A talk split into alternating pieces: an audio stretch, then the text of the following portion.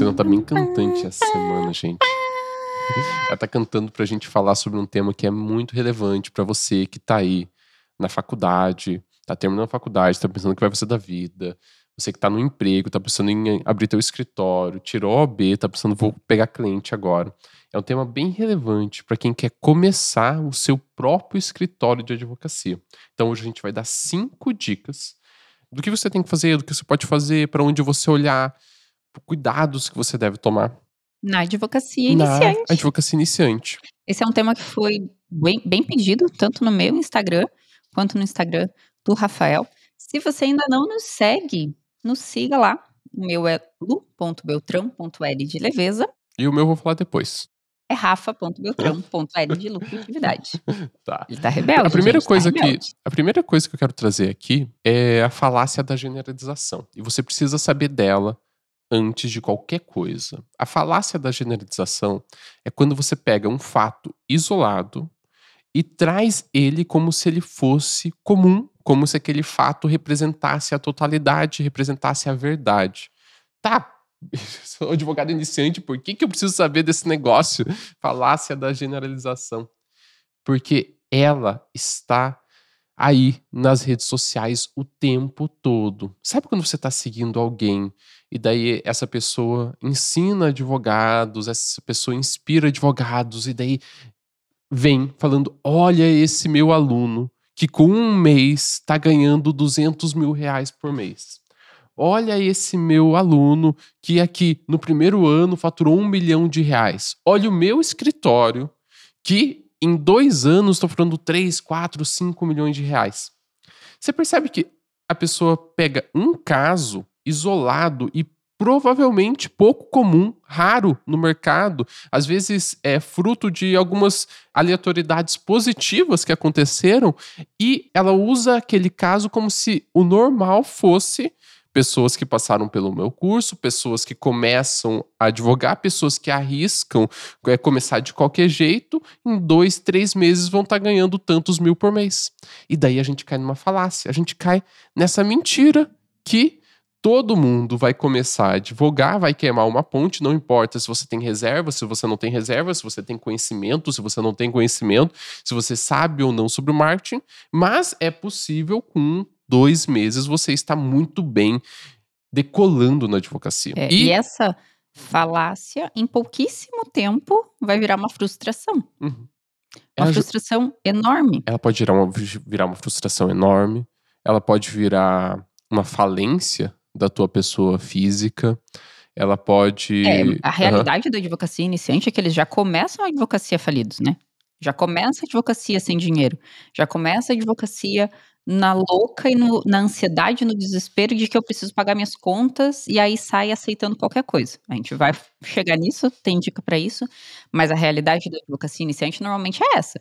A pessoa sai da faculdade sem dinheiro no bolso, começa a se aventurar na advocacia e aquilo precisa dar certo. E isso tem um ponto que te ajuda, que normalmente quando você necessita, você dá um jeito de fazer dinheiro, só que isso te afasta eh, e te causa problemas sérios no futuro, porque você sai aceitando qualquer coisa sem pensar, vai se comprometendo com um monte de coisa que você eh, não deveria estar se comprometendo, coisas que você não queria estar se comprometendo, você sabe que não queria, mas você se obriga porque não tem dinheiro. E muitas vezes não ganha dinheiro. Também E tem muita- isso. É bem normal não ganhar dinheiro. É bem normal. Um, a pessoa, um ano, tentou advogar, se, sai totalmente frustrada.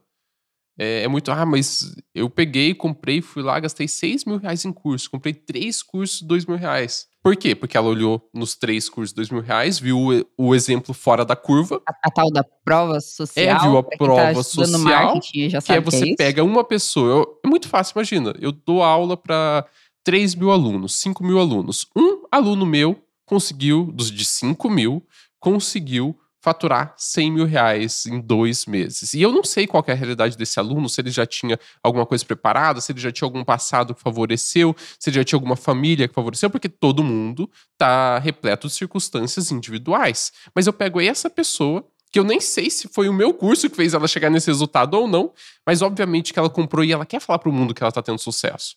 Alguém que, que começa a ter sucesso quer falar pro mundo, gente, eu dei certo, eu dei bem na vida. Daí você pega esse caso, generaliza e você compra essa ideia, achando, ah, não, agora eu vou resolver minha vida. Em dois, três meses eu vou estar tá bancando tudo. Por que, que a gente tá começando com esse balde de água fria? Desculpa, Porque gente, mas é isso aí. Empreender e ter teu escritório e empreender não é fácil, não é simples e não requer poucas habilidades.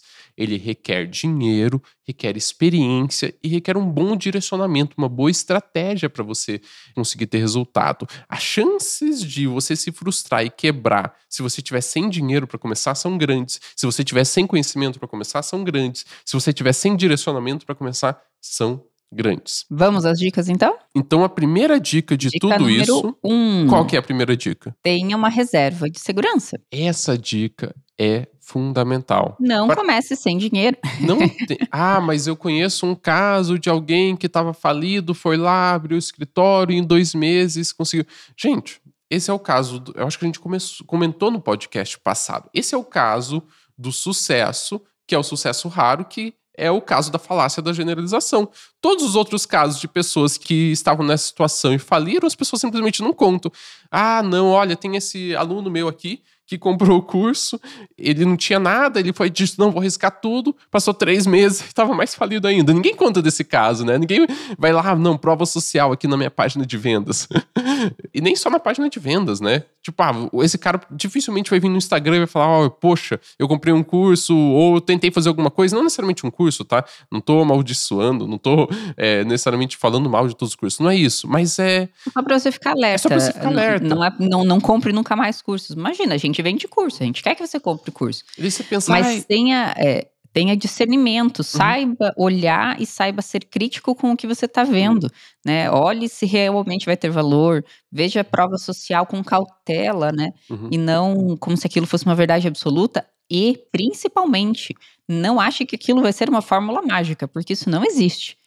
Você vai comprar um curso, você vai ter conteúdo de qualidade, sei lá, na maioria ou em grande parte deles, mas você ter que aplicar. Se você não aplicar, não vai dar certo. Não tem fórmula mágica. Então, ah, mas eu não tenho reserva de segurança. O que, que eu faço? Crio uma reserva é, de segurança. E deixa eu até fazer um ah, paralelo ah. antes.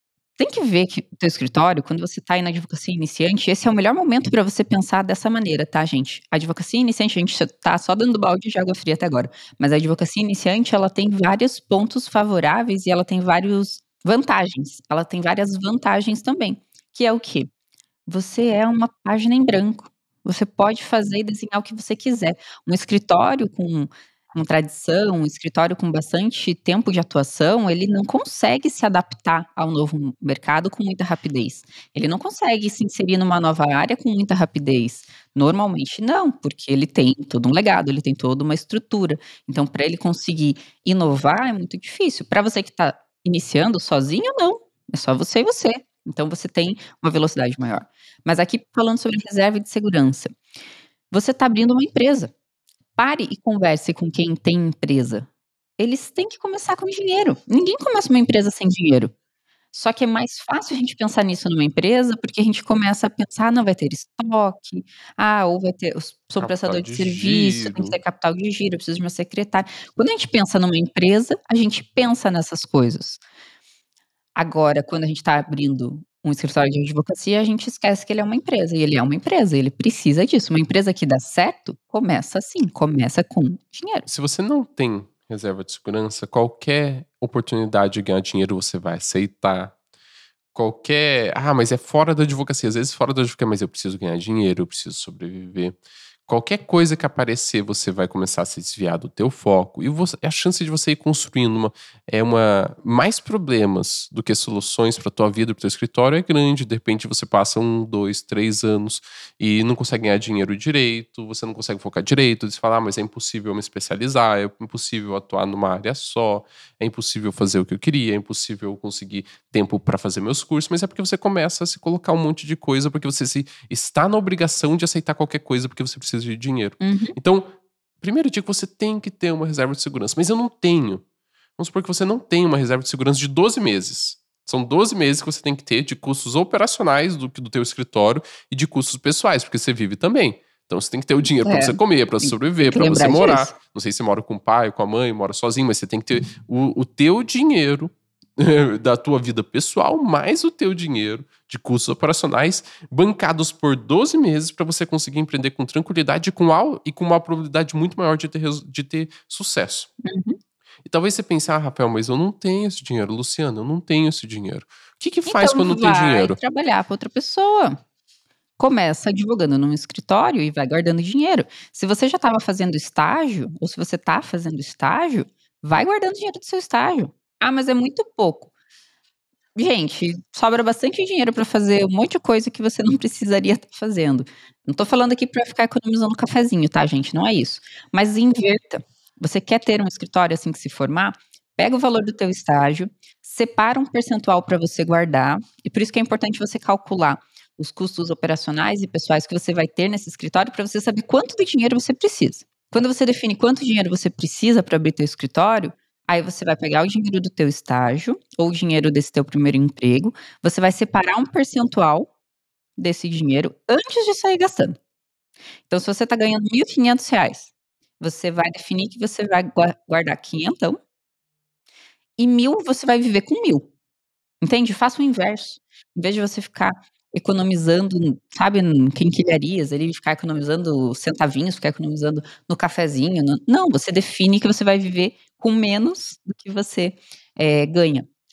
E ali você vai guardando seu dinheiro. Então é bem importante você realmente sentar e fazer esses cálculos, até para definir. Ok, eu preciso.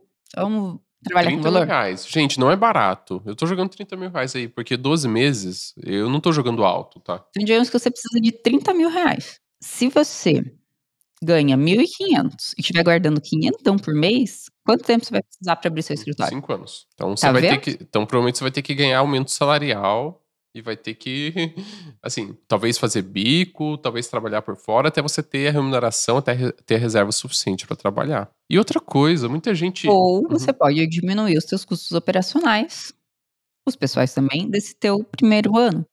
Então, em vez de sair pegando uma sala, sair alugando um monte de coisa, sair comprando um monte de mesa, cadeira, computador, você pode começar com uma advocacia totalmente digital.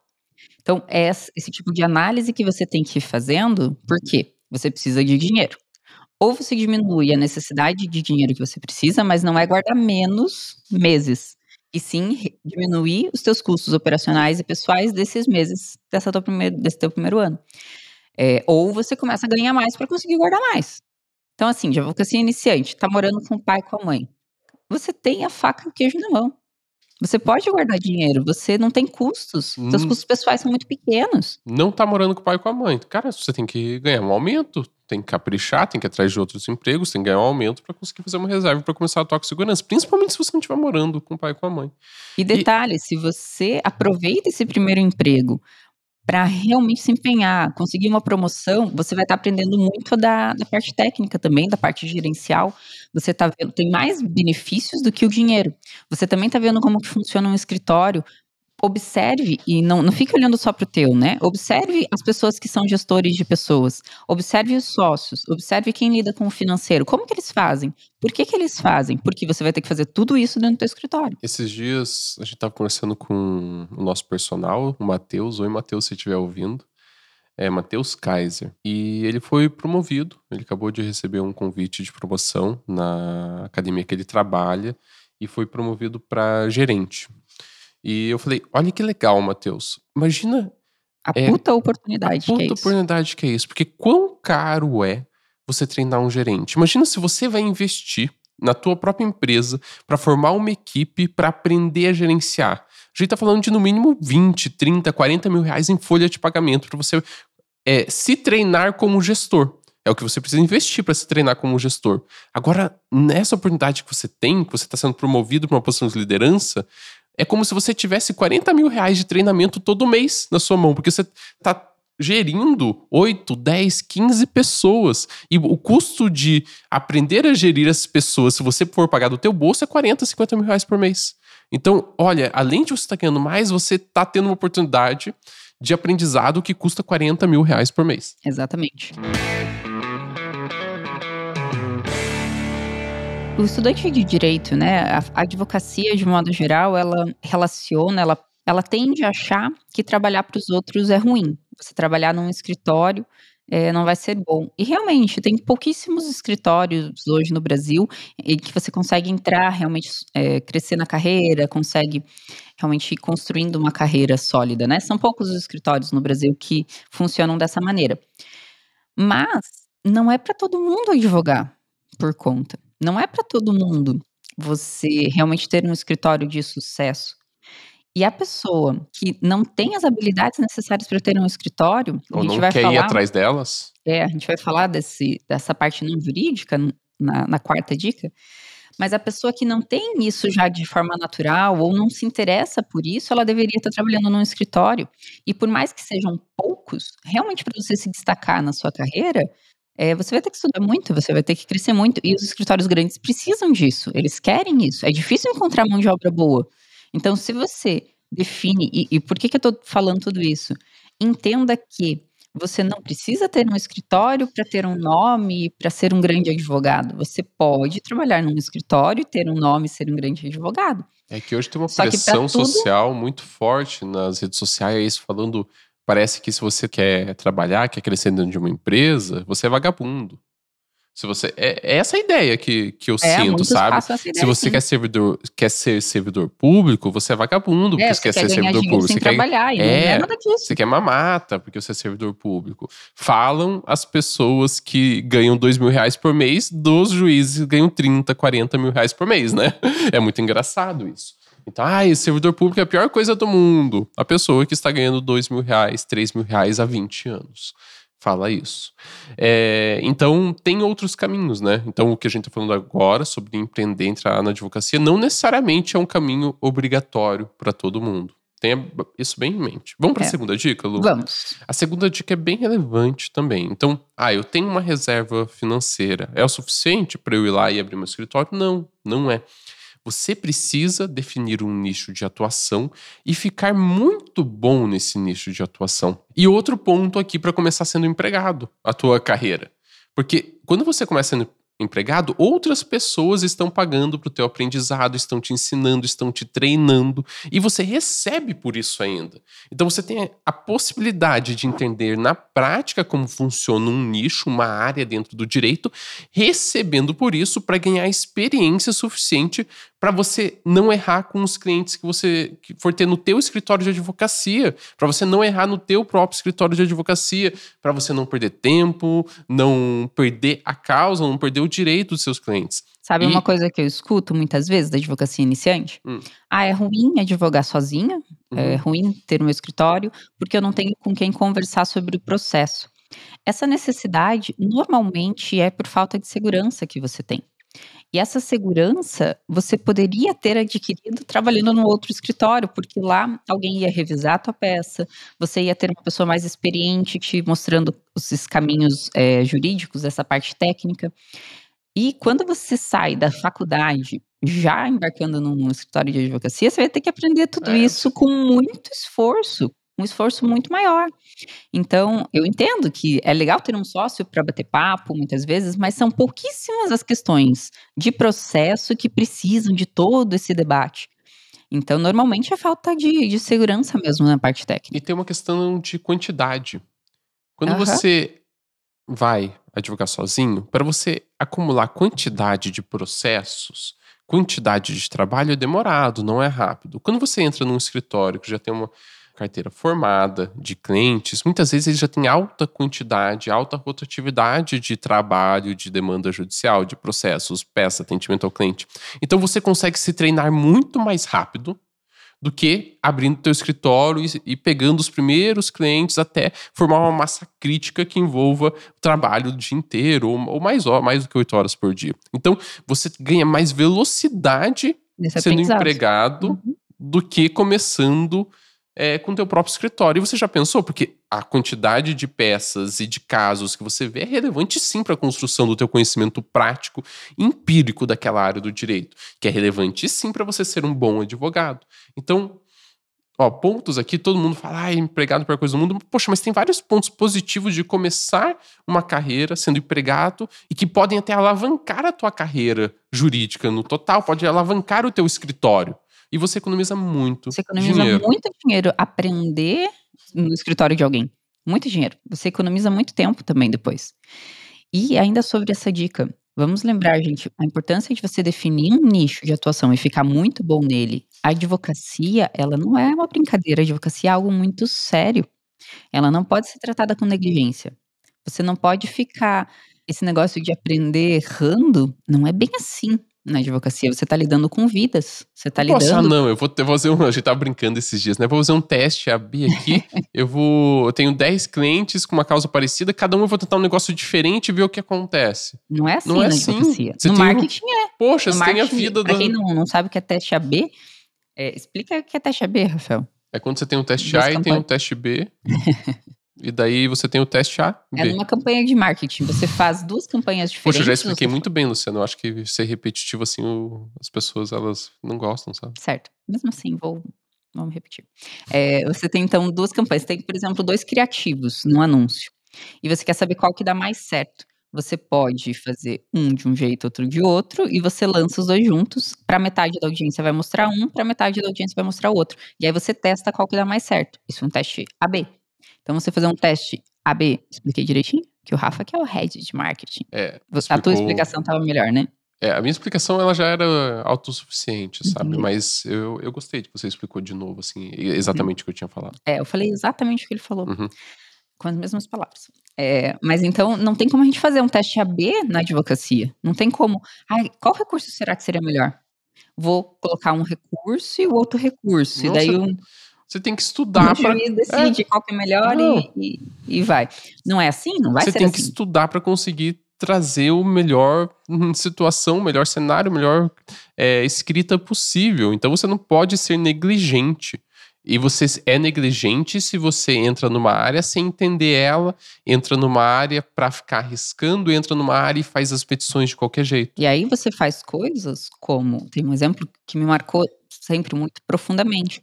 Um cliente que chegou no escritório para entrar com uma revisão da aposentadoria dele, e ele falou: Ah, eu vim agora é, porque deu 10 anos do meu benefício. Então eu vim entrar com a minha revisão. E a gente, como assim? Ah, que eu fui no escritório há bastante tempo atrás e ele me disse que eu tinha que esperar 10 anos para entrar com meu pedido de revisão. Para quem não é do previdenciário, é, isso é um absurdo, assim. Isso é um absurdo imenso, porque você tem 10 anos para entrar com seu pedido de revisão e não tem que esperar 10 anos. Então, é um absurdo, assim, e isso faz eu fico muito triste assim com isso e por isso que a advocacia vai perdendo um monte a qualidade e vai ficando mal falado. Eu pego por clientes, por juízes, né? Você vê um monte de magistrado que está de saco cheio de advogado, porque fica vendo essas anomalias. Pensa o tanto de coisa que eles veem, deve ser revoltante. É, é, é, bem normal no escritório a gente receber pessoas que já passaram por outros advogados, daí chega a nossa mão e a gente, poxa, fizeram um processo administrativo ruim, não fizeram uma instrução direito, fizeram um processo judicial e agora a gente não consegue mais reverter.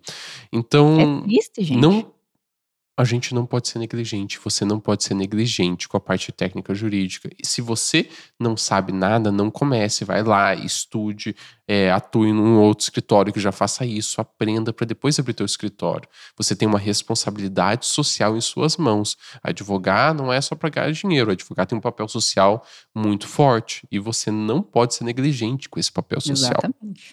Então, o segundo ponto foi: decida um nicho de atuação e fique bom nele. Não é só decidir um nicho de atuação e agora vou fazer qualquer coisa. Fique bom. No mínimo bom. No mínimo bom. Mas seja melhor. melhor do que bom.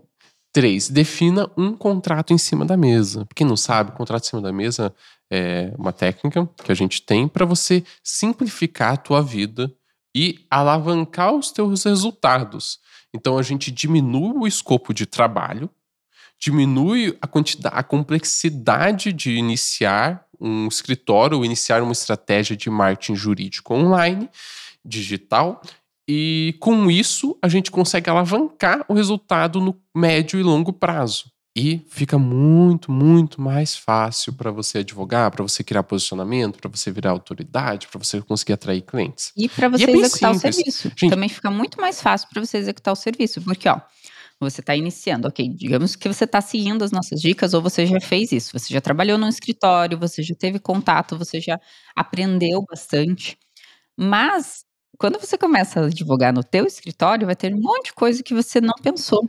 Vai, vai aparecer coisas que você não viu, vai aparecer coisas para você gerenciar no teu escritório que você nem imaginou. Mesmo que você tenha também seguido outra dica que eu dei de observar como que as pessoas estão gerindo pessoas, como que as pessoas estão fazendo financeiro. É, se você não atuou com isso nesse escritório, você não sabe fazer e você vai ter que aprender no teu escritório. Então, você ter um único serviço um único cliente como teu foco e fazer só para isso também te facilita bastante, porque você ficar trocando de caixinha, você ficar trocando de, de aprendizado, ficar trocando de parte técnica, te exige bastante, né? Então agora eu estou fazendo esse contrato em cima da mesa, daí de repente vou fazer um outro que é totalmente diferente.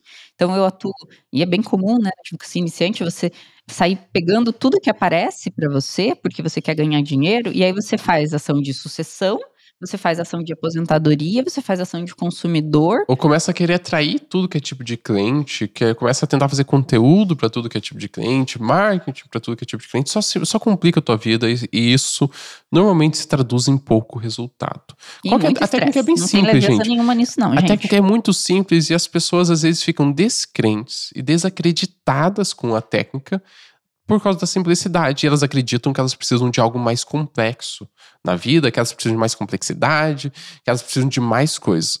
Um erro bem normal que a gente vê na advocacia iniciante, na, tipo, e na não iniciante, e na também. não iniciante também, é as pessoas pecarem por querer fazer mais, por inflarem as ideias, por acharem que precisa de mais procedimentos, de mais marketing, de mais coisas. Nós vamos numa abordagem de qual que é o mínimo que precisamos fazer, quanto menos precisar ser feito, melhor. E como que é a técnica? É bem simples, você escolhe um serviço que você quer prestar, que seria, por que contrato em cima da mesa? Seria o objeto do contrato que o cliente está assinando. Qual que é o objeto da ação? Qual serviço você quer prestar para esse cliente? E você escolhe um tipo de cliente que você quer atender. Ah, é um médico? É um tipo de empresa? É, é um tipo de sindicato? É um tipo de profissional que eu quero atender? É um servidor público? Você escolhe um tipo de cliente e um serviço que você quer vender para esse tipo de cliente. Então, o cliente é quem está assinando esse contrato, quem pega a caneta e assina esse contrato. E com um único serviço, não é todos os serviços do mundo, não com um único serviço e um único cliente, você vai passar os primeiros meses de atuação. Não quer dizer necessariamente que você não vai pegar uma outra causa correlata que surge no teu escritório, que faz sentido, mas quer dizer que você vai focar, construir tua estrutura, construir procedimentos, construir a atração de marketing num único serviço e um único cliente. Ah, mas eu nunca mais vou expandir? Não, não é isso. A partir do momento que você consegue se consolidar com um único cliente um único serviço, você vai para o seu segundo contrato em cima da mesa, de preferência com correlação ao cliente. Então, ah, porque um único cliente pode normalmente, normalmente tem a possibilidade de ter mais de um serviço dentro de um escritório de advocacia. Então você vai começar a focar daí no teu segundo contrato em cima da mesa, que é uma combinação de um serviço e um cliente. E assim você vai expandindo com o tempo. De maneira gradual, você vai ganhando, horizontalizando a atuação do teu escritório e vai ganhando complexidade aos poucos e não de uma vez. Agora imagine se você chega para começar, não, eu quero atender sete tipos de clientes diferentes, cada Cada um desses sete tipos de clientes são dois serviços que eu quero oferecer. Então são 14 contratos em si na mesa, na mesa que eu tenho. Eu tenho que criar procedimento, eu tenho que entender como funciona a área, eu tenho que criar marketing para tudo isso, eu tenho que fazer uma gestão financeira de tudo isso, eu tenho que fazer uma, uma, uma gestão processual de tudo isso. Então, percebe como é muito complexo? E é isso que normalmente as pessoas fazem. Elas chegam, elas expandem um monte o leque, tanto na tentativa de fazer marketing, na tentativa de atrair, na tentativa de fazer fechamento, e com isso elas perdem relevância, ganham complexidade e ficam travadas, imobilizadas. Ah, eu não sei, daí vem alguns questionamentos, eu não sei que passo dar, eu não sei o que fazer, eu não sei como começar. É porque você complicou demais. Exatamente. E aí a pessoa se perde, nisso ela perde qualidade, aí ela não consegue mais clientes, os clientes não indicam, os clientes começam a reclamar, aí o cliente começa a ser um peso para ela. Ah, o cliente só reclama, o cliente só fala mal. É, e aí ela começa a achar que a advocacia, o escritório que tá errado, né? É, empreender que é ruim. E não, você está empreendendo do jeito errado só. Então perceba que você não é só definir o nicho de atuação que a gente colocou no tópico 2, é você ter que definir, tem que definir esse contrato em cima da mesa. Que ele vai dentro do seu nicho de atuação, qual que é o primeiro serviço e cliente que você quer vender.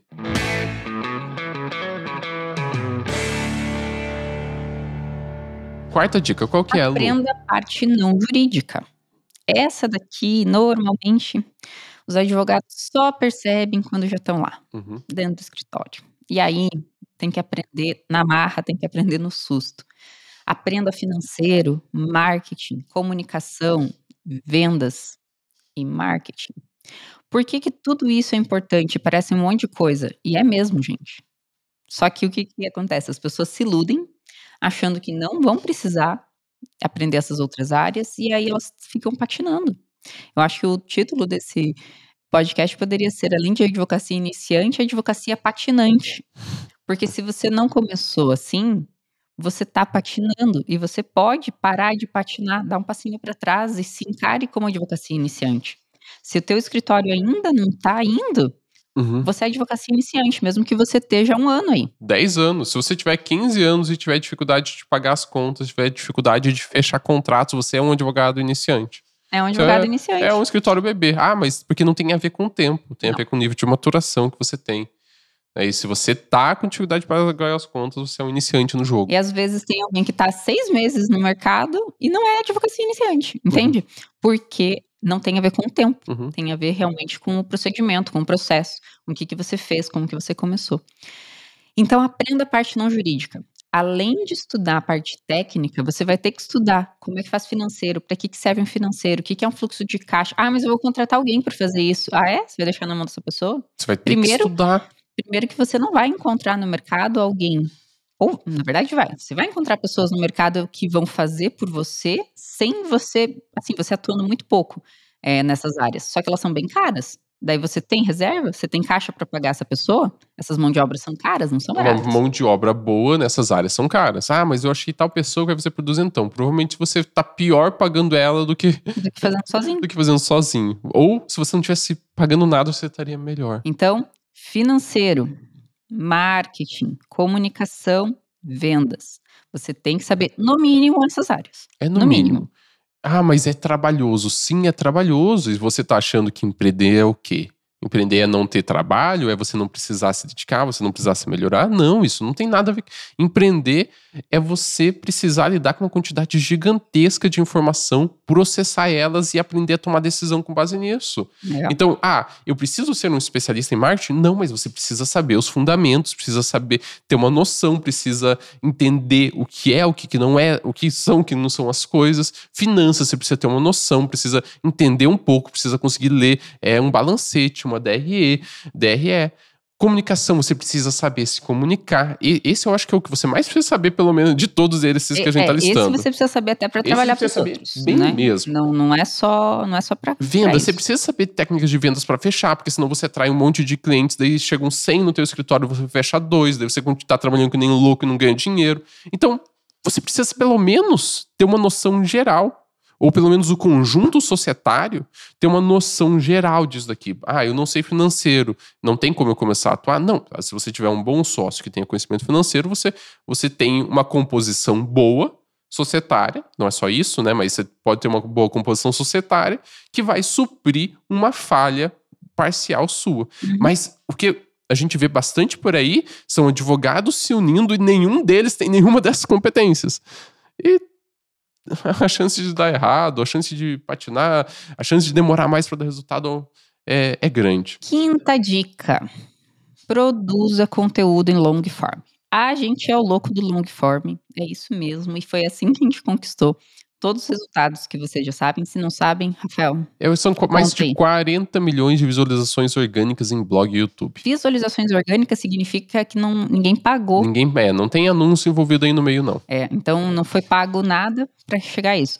Não foi pago nada é modo de dizer, né? Porque, Porque foi, pago equipe, conhecimento técnico. tempo para fazer as publicações, claro que custa, né? Esses custos também existem e são bem relevantes.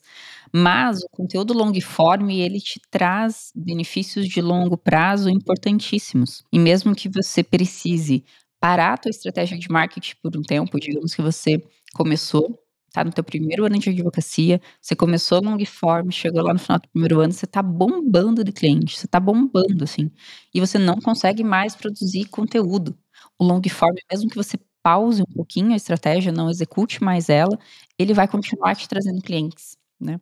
Então tem várias vantagens de você ter long form. E o long form, ele trabalha a gente trabalha normalmente em redes de necessidade. E a advocacia é uma necessidade para o teu cliente. O que o que é isso, uma rede de necessidade? É quando a pessoa está precisando de algo, ela vai ativamente atrás de uma resposta ou atrás daquele serviço para ela. Então, na advocacia, quando surge um processo eh, na frente, na mesa de um empresário, o que que ele vai fazer? Você acha que ele vai procurar no Instagram quais são os advogados empresariais numa rede que não foi feita para ser pesquisado dessa forma, ou ele vai pesquisar no Google advogado empresarial aqui na minha cidade. Eu estou em Curitiba, advogado empresarial Curitiba. 90% das pessoas, principalmente se não for advogado. 90%, se, gente, viu? nove- eu- 99. Não, é porque o Rafa sempre fala 90 ou 99. Eu vou começar a falar números diferentes. 97% das pessoas com base. Não sei que É, graça que vai ter, não vou mais poder tirar sarro. Ah, é, pra você não vai ter graça, pra mim vai ter muita graça. Tô rindo aqui por dentro. É, 97%, e você não pode tirar sarro, é, das pessoas elas vão pesquisar numa rede de pesquisa. Elas vão pesquisar ou num YouTube, ou num Google da vida. É, Muitas vezes agora as pessoas estão começando a pesquisar informações em podcast também, porque é uma necessidade que ela tem e ela vai para uma rede de pesquisa para ela suprir essa necessidade. É bem normal em redes de pesquisa, que nem Google e YouTube, ela pesquisar, tipo, ah, principal- é- essa pesquisa é muito característica do Google. É, advogado em direito de família em Curitiba, advogado em direito de família em São Paulo. E daí você vai lá, você tá lá só fazendo o Instagram da tua vida, você não tá ranqueando para isso, que são onde as pessoas normalmente procuram advogados no momento de necessidade. Ah, isso quer dizer que Instagram não serve para nada? Não, é uma rede de relacionamento, uma rede de atenção que é, serve muito bem, muito bem para você vender alguns objetos de desejo ou para você se relacionar com um público que tem atenção e queira consumir aquele conteúdo todo dia, mas não serve tão bem quando aquele conteúdo não interessa no dia a dia da pessoa. Que nem conteúdo jurídico normalmente não interessa a pessoa como de forma rotineira, interessa a pessoa apenas de forma pontual quando ela precisa resolver alguma coisa. Uma coisa que as pessoas não pensam às vezes, né? Ah, eu sou um advogado que atua em divórcio. Você acha que a pessoa que vai te contratar, o que quer te contratar, ela vai te seguir? Vai ficar te curtindo, comentando, ah, tinha um Ai, deixa eu compartilhar divórcio. aqui." Vou deixa compartilhar aqui com todo mundo É, aqui. vou compartilhar aqui. Daí o, Advogado criminal, daí o companheiro Advogado- companheira vai lá e. Nossa, isso é uma indireta, né? Ou advogado trabalhista, daí o, ainda marca o marido, Daí o chefe a- vê. a, mulher. É, então normalmente ela não vai querer te acompanhar, né? A não ser que você já tenha resolvido o problema dela, mas se você já resolveu o problema dela, ela não quer ficar revivendo aquilo. Porque muitos casos é, causa dor para ela, né? esse- essa resolução de problemas. Que seja uma, uma trabalhista. Sei lá, às vezes a pessoa teve burnout. Ela não vai querer ficar vendo aquilo constantemente. Ou no divórcio. A pessoa também não quer ficar revivendo aquilo. Se você for dividir, ah, eu tô afim de fazer Instagram, Lu.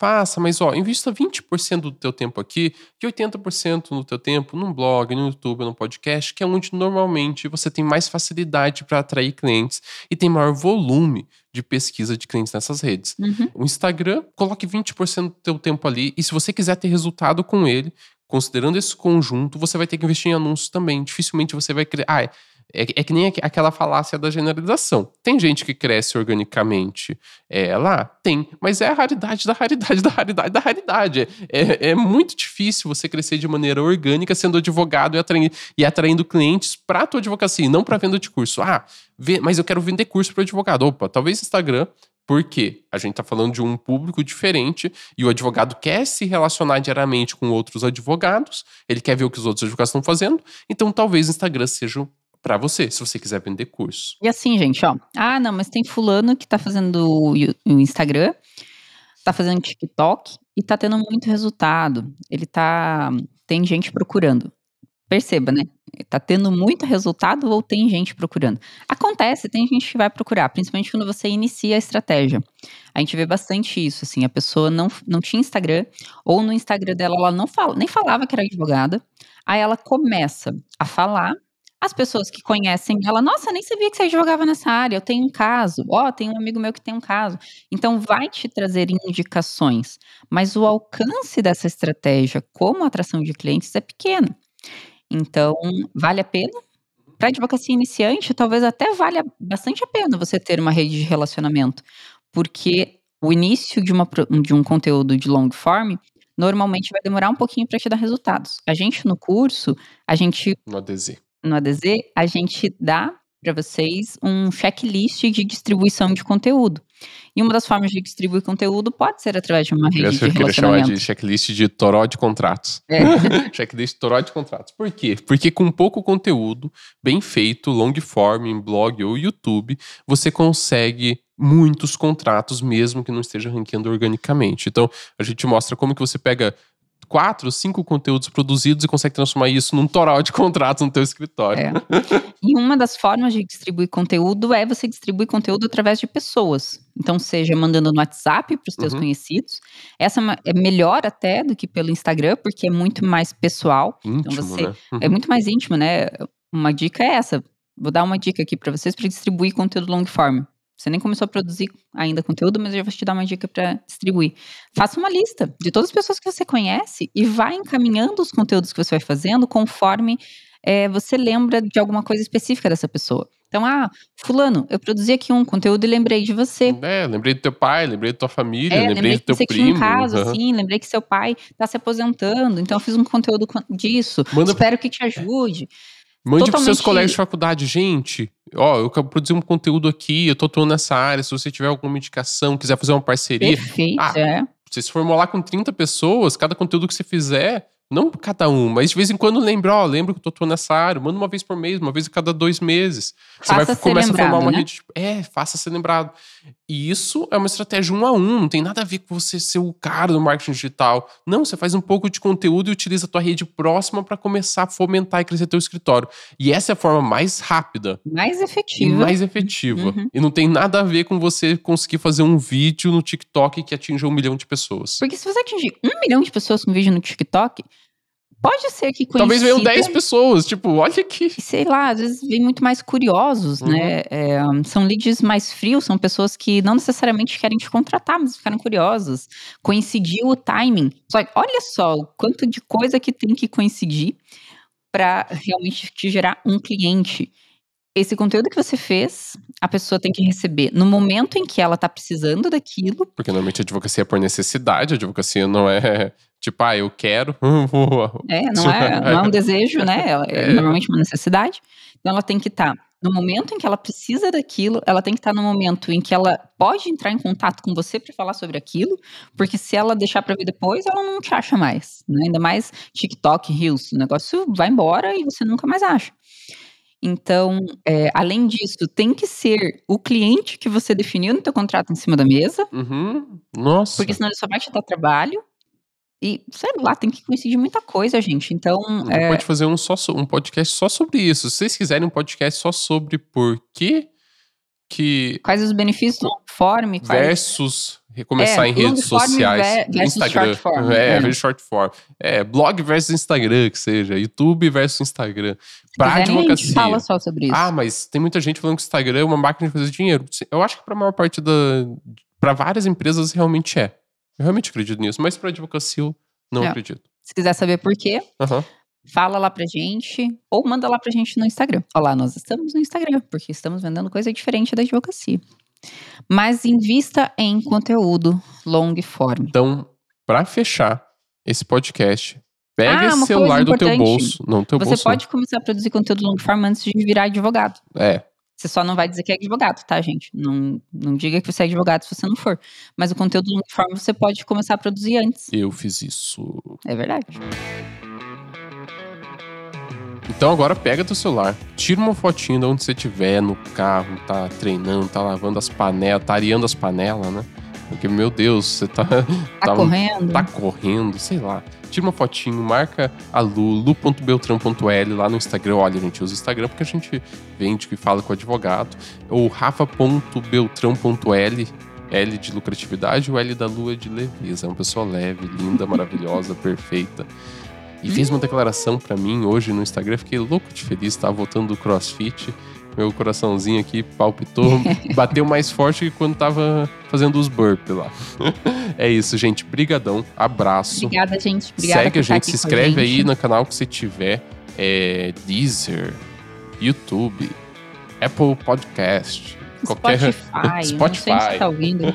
E manda pra todo mundo que você conhece aí que Nem tá YouTube, né? Não, nem sei fazer podcast direito, né? Eu tô falando aqui no áudio, esse áudio aqui ele vai pro podcast. Ah, não sei fazer essas tá coisas. bem Me confuso. perdoem, Deixa eu gente, terminar me de falar o que eu tô falando, que está muito confuso. É, manda também esse podcast pra todo mundo aí que você conhece que tá na advocacia iniciante, ou tá na advocacia patinante, ou tem uma dessas dicas pode servir pra essa pessoa. Manda pra ela ouvir, porque hum, empreender é muito bom, gente. É bom. É só hoje foi mais bronca, foi mais é, Eu acho que verdade. não foi bronca, é foi mais- verdade. né? Foi mais balde de água fria, mas é porque precisa, né? Empreender é gostoso, é muito bom. Se você tem esse perfil, se você tem esse desejo, vá, vai com tudo que vai dar muito certo. Mas faça com consciência, faça com responsabilidade, porque não é, não é fácil. É um caminho gostoso, mas não é fácil. Ele dá trabalho. Como tudo, tudo que você quiser ser muito bom dá trabalho. Só que no empreendedorismo, se você não for muito bom, você não Isso tem é muito resultado. ruim. É, é tranquilo você ser um empregado mediano e ganhar seu salarinho.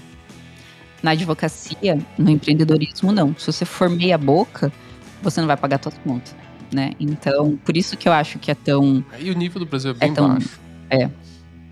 Exatamente. É isso. Mas é isso. Abraço, gente. Obrigada, gente. Tchau. Tchau. Uma produção, voz e conteúdo.